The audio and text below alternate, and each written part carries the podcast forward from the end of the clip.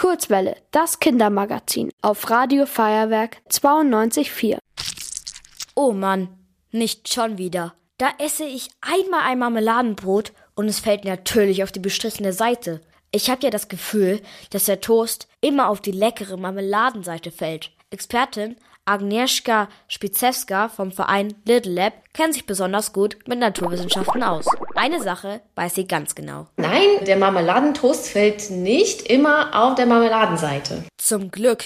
Trotzdem passiert das ja oft. Und da ist bestimmt etwas anderes als Verschlafenheit am Morgen schuld. Mal aufgezählt. Welche Faktoren sind wichtig dafür, auf welcher Seite der Toast landet? Also Schwerkraft ist auf jeden Fall die Grundlage, warum der überhaupt auf den Boden fällt. Äh, die Höhe des Tisches, wie viele Umdrehungen er auf der Strecke bis zum Boden schafft und die Geschwindigkeit, die er am Anfang hat, hat den Einfluss darauf, wie der Marmeladentoast tatsächlich auf dem Boden landet. War ja klar, dass da wieder die Wissenschaft im Spiel ist. Jetzt muss nur noch geklärt werden, wie diese ganzen Faktoren miteinander zusammenhängen.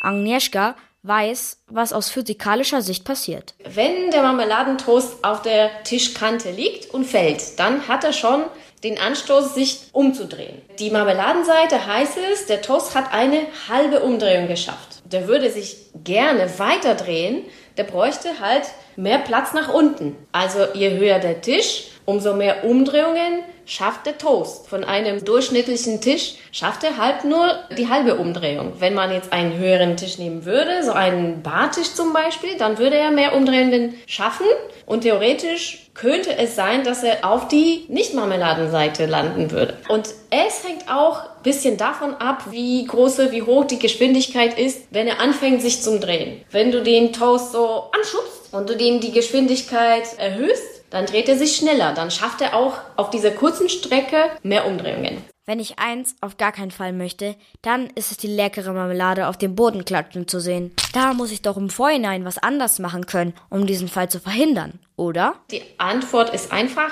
höhere Tische bauen oder halt bisschen besser aufpassen, dass die überhaupt nicht auf den Boden landen müssen. Dann steht einem leckeren Frühstück nichts mehr im Wege. Guten Appetit! Ihr wollt auch ins Radio? Dann macht mit bei der Kurzwelle. Schreibt einfach eine E-Mail an radio@feuerwerk.de.